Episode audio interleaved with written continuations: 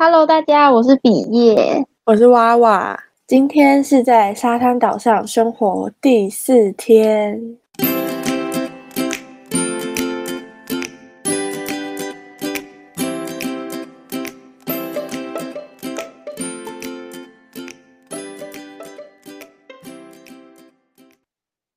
今天要聊的是我们之前在 IG 上面发文有大概讲过的 MBTI。对，就是我们在 IG 自我介绍的时候说我们两个是哪一个类型的那个，就来描述我们个性的那个。我大二的时候就玩过一次啊，我记得我就有传给你，跟你说，哎、欸，玩这个，好像都是你传给我什么，然后就哎、欸、玩这个，然后我就会去玩，然后我就会哎、欸、这个好好玩哦。我那时候会玩 MBTI，好像是因为身边的朋友有一个人做了这个测验，然后他觉得蛮有趣的，那他就传给我，然后就跟我说：“哎哎哎，你也去玩。”然后我玩完之后就觉得：“哎、好酷哦，这是什么？”就我去看了一下它背后的理论，感觉它跟一般那种坊间所谓的心理测验有点不太一样。嗯，对，我也是觉得它跟一般点一些图啦，或是点一些声音的那种测验不太一样。它有蛮多种针对你的行为啦，或是个性的描述。它后来我记得也有好多种不同的版本哦，也有什么花的版本，然后还有什么它的结果会是一种颜色，陆陆续续都有好多人传，然后就说：“哎，你玩一下这个是花的耶。”然后我发现它的问题的描述都跟 MBTI 分类的方法有点类似。嗯，而且 MBTI 它用的方式是用量表的方式，因为很多心理测验可能选项可能都是一个叙述，可是 MBTI 比较像是题目是叙述，然后他给你作答的时候，他会分一二三四五六七，让你去选程度的高低。嗯，我觉得那种的对我来说看起来会比较像我认识到的心理测验。可以先来跟大家介绍一下 MBTI 是什么，就是我们的 IG 文上面也有，但是我们等一下会讲蛮多有关这个的。它是一个人格的理论，主张人格分成四种类别，然后每个类别里面有两种不一样的形态。比如说第一类就是外向跟内向，他觉得这两种是比较像是对立的两种性格，然后这样有四组。会组成十六种不一样的人格，就是每组选一个，所以就是二的四次方。对，比如算数学，二的四次方应该是十六。然后网络上，如果你直接打十六型人格或是 MBTI 测验，它就会跳出来，大家可以进去玩一下，蛮快的，大概五分钟就可以结束的测验吧。有吗？我记得超久的，我记得它题目超级爆炸多，诶它好像有一百多题，这么多吗？哦，它有短板跟长板，短版信效度比较高，而且长板要作答时间会比较长，长板的可信度比较高。然后我记得有一个，他是做完给你看完结果之后，他会跟你分析职场啦，或是你的处理事情，或是你的交友方向，然后哪些名人跟你测的是一样的结果。那个测验做完看起来会是蛮有趣的。我记得我好像就跟奥巴马一样吧，然后我就印象超深刻的。我记得我是，我记得你有变过，对不对？对啊，原本是 ENFJ，然后变成 ENFP。我好像就一直都没有变过，诶，我一直都是 ISFJ。我觉得可能是因为我有遇到一些生活上的挫折，就有一段日子变动蛮大的，可能是因为那一段日子的关系，所以才会有这样子的改变。嗯，你说 J 跟 P 的改变吗？嗯，接下来就是先跟大家介绍一下 MBTI 它十六型到底怎么凑出来的。十六型它是有四种类别，嗯，外向的话代号是 E，然后内向是 I，这两个是一组。第二类的话是 S 跟 N，S 是 Sensing 实际感觉，N 是直觉。第三类的话是思考跟情感，T 跟 F，Thinking 跟 Feeling。最后一组是判断跟感知，是 Judging 跟 Perceiving。第一种类的话，它的中文翻译是精力来源，有点像你怎么去获得心理的能量，你从什么样子的活动可以让自己觉得哇，我做完之后觉得我好有精神，我觉得我精力充沛，或者是觉得我被疗愈了。然后精力来源它是分成外向跟内向，外向是 E，内向是 I 的代号。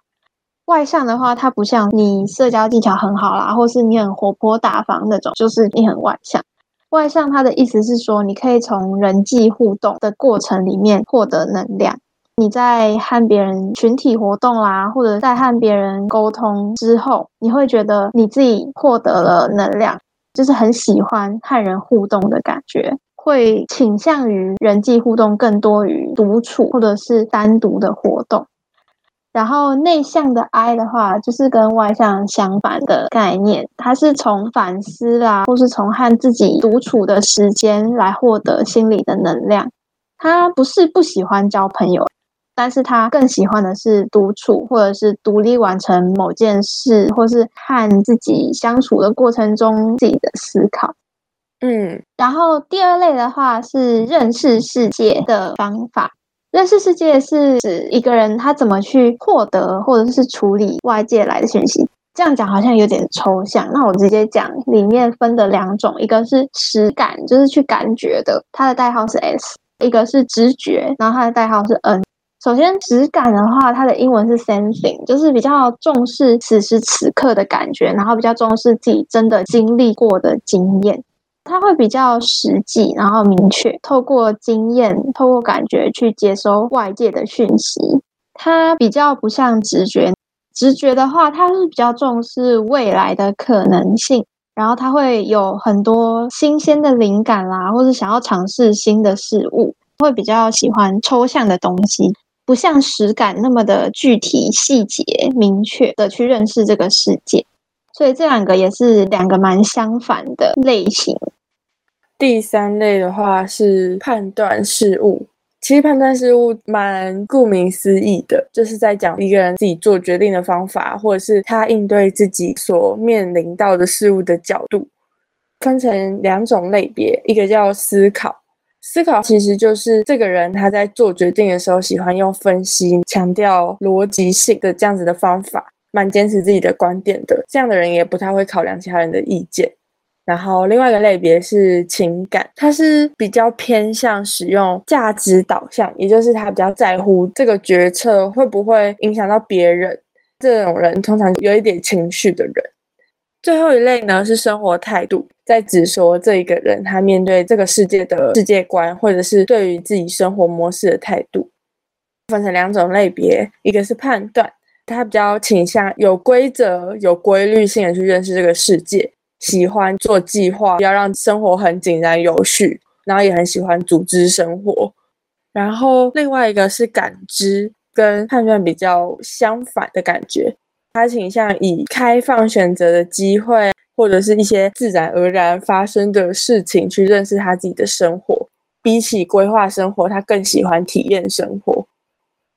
所以我自己的改变是从生活态度改变。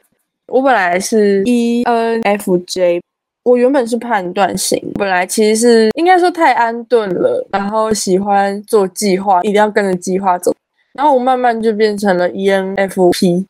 过去比较像是会被计划限制住生活的方式或者是角度，后来慢慢的还蛮开放去体验每一个生活中的小细节。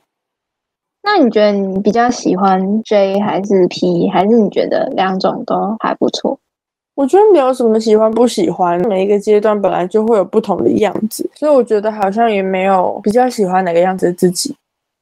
嗯，如果面临改变，自己也跟着那些改变而变成另外一种样子，也不一定变成的那个样子就不是原本的我啊，搞不好这才是原本的我。就我觉得我这件事情没有一个很斩钉截铁的定义。我觉得我这件事情就是随着不同的阶段会成为不同的样子，然后遇到不同的事情也会变成不一样的状态。嗯，那我的话，我觉得我从之前到现在，当我测 MBTI 的时候，大部分都是 ISFJ，好像一直以来都是这样。我的 I 的话，内向是蛮明显的。它测出来之后，它不会只给你一个结果，它会有结果的那个百分比。然后我的 I 的百分比都蛮明显的。我一直都是蛮喜欢独处的时光，或者是从反思一些细微末节的事情。我之前常常在洗澡的时候放空，回想我这一天到底做了什么，然后说了什么，反思我今天这样子的安排，或者是今天一整天的行为举止。我从国小开始，我在洗澡的时候都会常常这样做，然后我洗澡的时间就会很长，洗澡洗澡，然后就不小心洗太久，水费就很惊人。我是不知道水费惊不惊人啦，可是我小时候我也会躺在那个浴缸里面，就小时候阿嬷家不是都会有那种小浴缸吗？我就躺在那种浴缸里面，然后开始思考人生，然后把自己埋在水下面，埋在水下面什么意思？所以溺毙的那种吗？没有那么夸张，就是把自己浸泡在水里，然后开始思考。我是会开着那个莲蓬头，然后我就一直冲着水，听着冲水的声音，自己在那边开始胡思乱想。所以我现在就也蛮喜欢那种冲水啊，或者是下雨那种哗哗哗的声音。我觉得那种声音就会带给我一种很平静的感觉。我的 S 跟 J 一直以来都是比较偏个版。S 跟 J，对，就是我一直以来都是比较偏实感啊，判断。自己觉得我是一个比较需要目标或者是方向，才会知道自己要往哪边走的人。比如说，在大学的时候，我就会很想要去找到一个自己的目标。在大一的时候，我就很不确定自己是不是要走心理系，然后那时候的我就会变得比较焦虑，很不敢尝试面对大学生活的一些新事物或是改变。当我在大四的时候，感觉到我自己真的对智商方面很有兴趣的话，我就会比较敢去面对之后的生活，然后也会比较知道说我现在到底在干嘛。这样会给我一个比较安心的感觉。就我自己觉得，我是很需要 S 跟 J 的人。我是没有去看我的各项度的比例是多少，但是我觉得我就是一个很 E 的人，就是一个很外向人。外向这个定义应该是从人际关系中会获得能量。然后我就是一个超爱群体活动，也超爱交朋友，也很喜欢跟别人吃饭获得能量的人。因为我觉得跟别人相处对我来说，其实是一种在充电的感觉。对我来说，外向真的蛮符合我。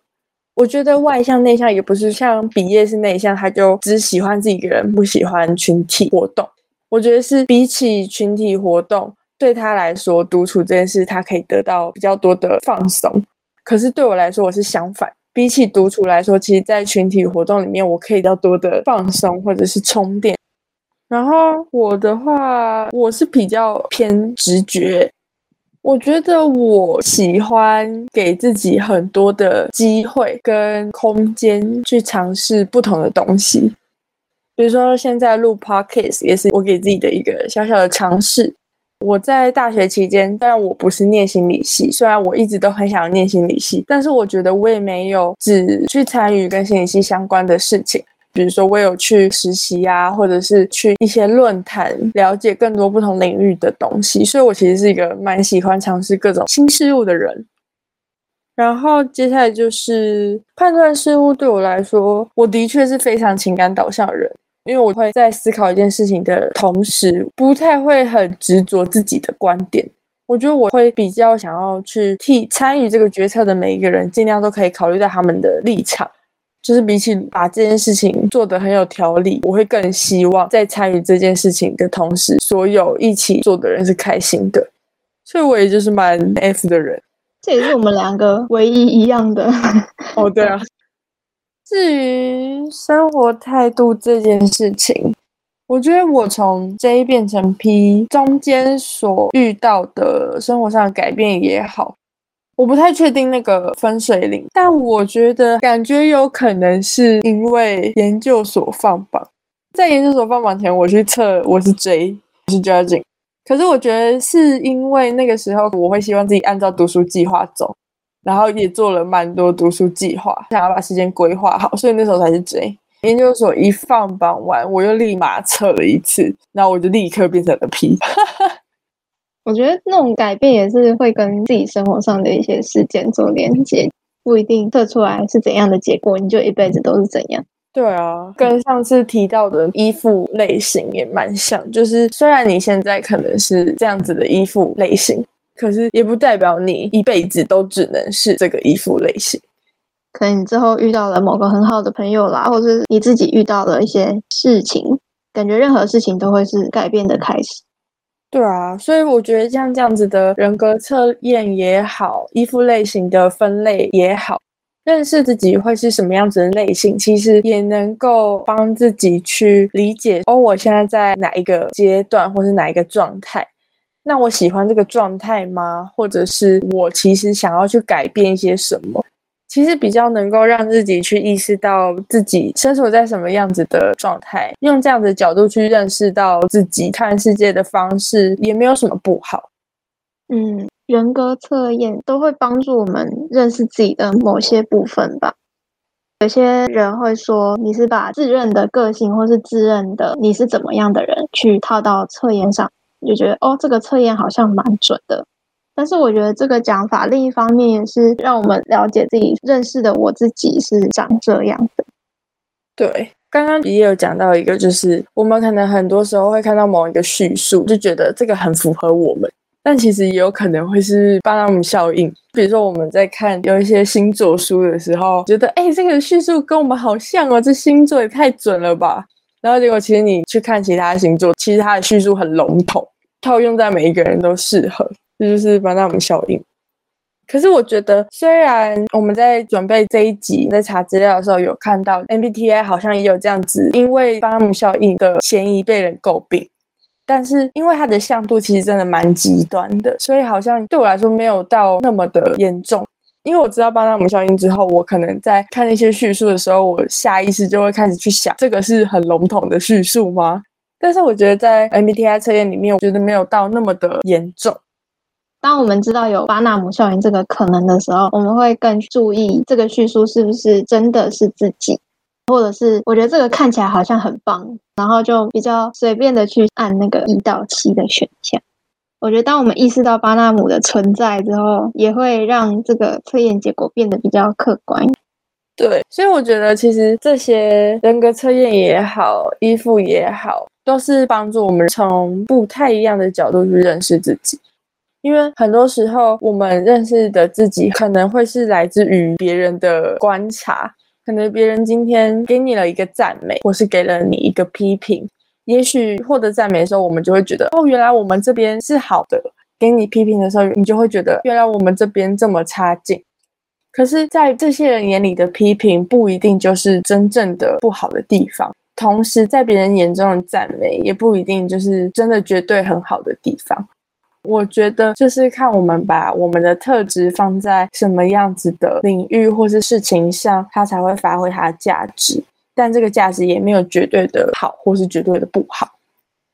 哦，这让我想到一件事，诶，我怎么认识自己的这件事情，我好像蛮常因为我试过了这件事，发现这个好像不是我喜欢的，或者是不是我所擅长的，然后而去更认识自己。举个例来说的话，就是有关外向跟内向。就是那时候我看到娃，就是比较喜欢跟别人约吃饭啊，或者是回讯息。我不知道你还记不记得，有一天我就问你说：“你回这么多人讯息，你不累吗？”那时候你回我说：“没有，我很喜欢，我很喜欢关心别人。然后我觉得回讯息是一个让我放松、让我充电的方式。”然后那时候我吓到，我一直觉得回讯息是一个需要耗能量的事情。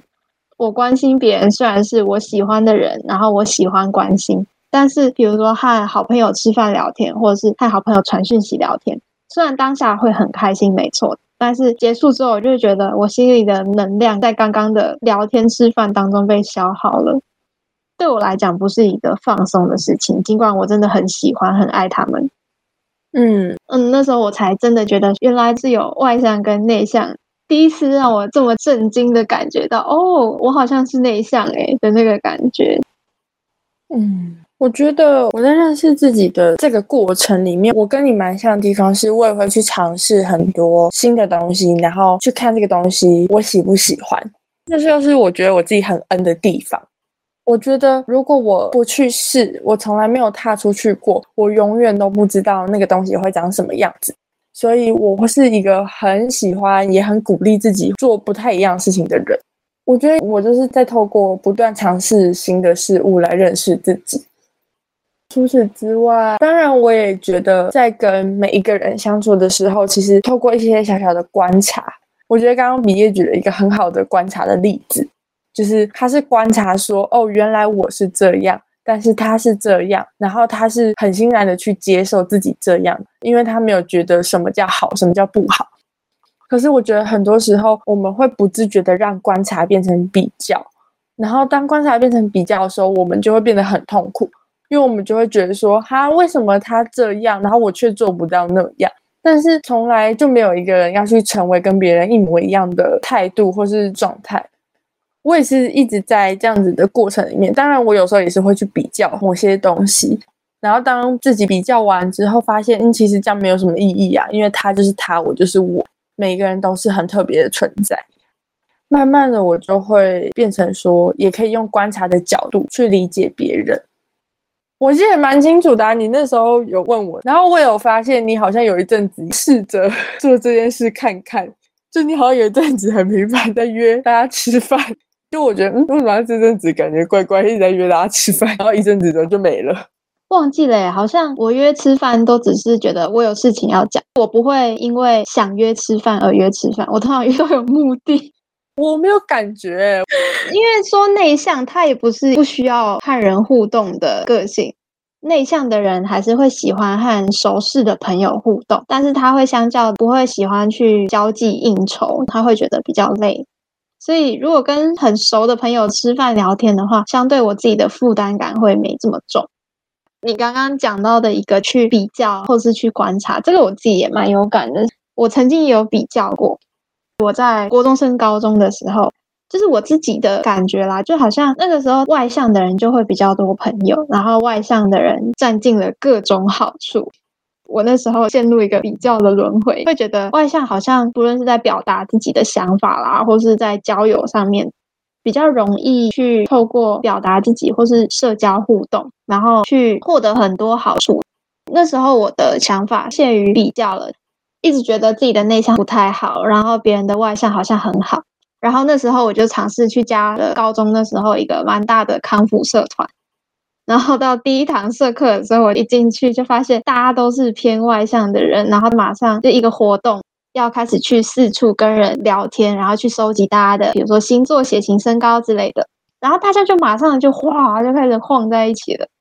就我一个人站在旁边，我超怕的。我想说这是什么东西呀？我就像一只小绵羊，然后进入了狮群。小绵羊给我的压力超大的，我当下就发现我自己很不舒服，很想逃离那个情况。但是我自己都已经加了那个社团，我又不可能在当场就直接逃走不上课。到最后，我还是有进去跟那些狮子聊天。但是当下我很不舒服，所以那之后我就也发现，其实外向好像也没有那么的简单。然后去跟人互动，对我而言就不是一个比较好的东西。就我跟自己相处，或是跟我几个比较熟的朋友聊天的时候，我才会更放松的去互动，而不是我想要变外向，我想要变得那时候觉得的好，我就可以马上逼自己去改变了。所以我后来就比较渐渐释怀自己内向的部分，然后也越来越觉得内向好像也不是我那时候想的很糟糕，或者是完全没有优点。嗯，我知道你有参加过那个社团的时候，我也十分惊讶。我听到我就啊，大家听到都超惊讶的。我想说什么鬼，真的假的？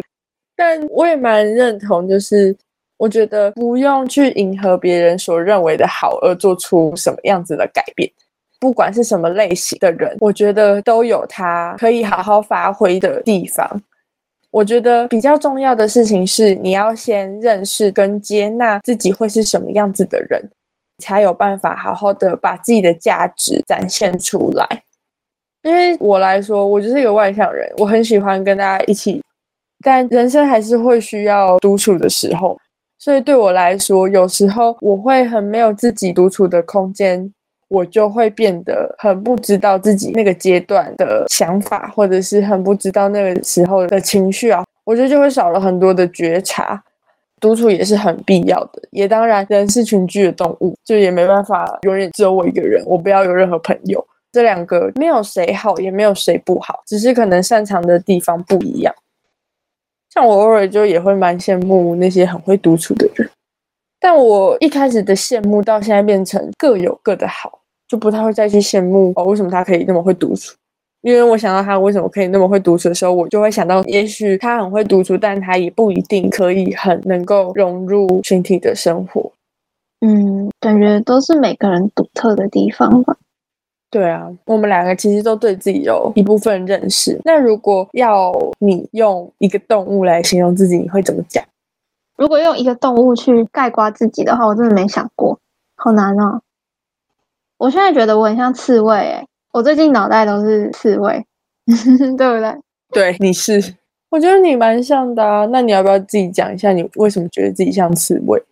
我想到刺猬的时候，我想到的是小小只的，然后身上有刺，但它的肚子很软，然后个性其实也是蛮可爱的。我跟自己的联想比较像是，因为我自己比较在遇到人的时候，不会马上就立刻展现自己原本的样子。相较于刺猬来讲，可能它一开始就不会马上将自己软弱的地方暴露出来，它会先身上背的那些刺，然后去保护自己。我一开始遇到不认识的人，或者是我在人际互动的时候，我会比较偏向保护自己，然后去和别人相处，比较会像是先摸清楚别人的个性，然后才慢慢的展露自己。就觉得好像我们前面依附理论也有讲到，就比较逃避去和别人建立深刻的关系。就我内心还是有一点点这样子的担心，我会觉得这样做对我而言比较保险。但是我也不是个不会跟别人深交的人。当我觉得这个环境是我舒服的，然后这个人是我信任的的时候，就是刺猬的肚子那边不是很软嘛，它就会愿意让别人去摸它的肚子，我就会开始一个这样子的状态。我刚刚想了一下，我觉得如果是我，可能会比较像是鹿或是猫的感觉。我刚刚是先想到的动物是这两个。我觉得是因为这两个都有一个特质，是他们看起来都难以接近，因为鹿很稀少，然后猫又看起来很高冷。我觉得我看起来会像是一个，如果我不讲话，我不先主动去认识别人，别人就会觉得我看起来是一个比较难接近的人。因为如果不讲话的时候，没有表情的时候，其实真的会看起来蛮难相处的。可是当我开始一讲话，当猫开始去亲近人，或是鹿开始走入人群。其实大家就会发现我是一个没有大家想那么难相处的一个人。我觉得我蛮像这两个动物，然后猫也是会一群一群的啊，鹿也是会一群一群的。嗯，我是这样去想啦。但我觉得不论自己是什么样，除了这样子去认识自己，把自己想成动物啊，或者是把自己试着像这样子，像我们两个在做事情聊说，哎，那我们觉得自己可能会是什么样子？我觉得这些都是认识自己的一个蛮好的方式，因为你试着去想之后，你就会发现，你讲出来的是你认识的自己，但可能在别人给你回馈的时候，别人可能会觉得说，哎，我在外面看的你可能不太像是这样，这你也是从另外一个角度意识到说，哦，原来我认识的自己是这个样子，也许别人没有认识到这么全面的我，所以我觉得认识自己这件事情。大方向的目的，感觉比较像是可以找到可以肯定自己价值的方法。嗯，我自己觉得认识自己对我来说，比较像是让自己可以舒适的去表现自己。当我认识自己的样子之后，我会变得比较不再那么的不安的去和别人互动。然后，当我确定了我自己就是这样子之后，比如说面对别人的不了解啦，或者是面对一些批评或挫折的时候，我会有一个我确定的方向，可以帮助我去面对或者去度过这些。嗯，对我来讲，就会变成是认识自己，就有点像是找到自己的个性和价值，然后去支撑自己往前走，或继续做想做的事，或是人生中的任何抉择。嗯感觉认识自己就是成为自己一个蛮好的方式吧。我总会觉得说，在每个阶段都会有不同的样子，所以每一个阶段的自己又是不一样的状态。所以，当我们认识到这个阶段的自己可能会是什么样子的时候，其实我们另外一个部分也是在成为我们自己。好绕口哦。就像米叶刚讲的，就真的是要成为自己的样子之外，也要认识到自己的价值，然后能够好好的把这些价值表现出来，去做自己想要做的事情，或是喜欢做的事情。嗯，感觉先找到了自己在哪里，你才能去成为那个自己啊。嗯，而且如果不知道自己是什么样子的话，好像也会变得很迷茫，不太知道我真正可以做些什么，或是我真正的价值在哪里。嗯，我自己觉得会变得很没有目标。不管是我们上一次介绍的衣服，或是我们这一次介绍的人格测验，都是为了帮助我们能够更好的理解自己，或是认识自己不同的样貌。然后这些样貌能够协助我们更去认识自己的价值，而不是透过别人的一句赞美或是一句批评才认识到自己的意义在哪里。所以感觉这些价值能够好好的帮我们成为自己真正的样子，这样子也可以帮助我们在那些我们想要做的事情跟喜欢做的事情之中，把自己的价值发挥到最大，然后能够让自己好好的去做完那些事情。嗯，只是希望大家都可以好好的肯定自己的每一个价值，无论这个价值在别人的眼里是批评还是赞美。对，今天的节目就差不多到这里。对，又是个美好的 Saturday。如果你喜欢这座岛屿上的生活，欢迎关注订阅我们。如果是使用 Apple Podcast 的朋友，欢迎给我们五颗星或留言评论。也可以追踪我们的 IG Saturday Island 零三二零，和我们一起享受岛民日常。See you on next Saturday. Bye. Bye bye.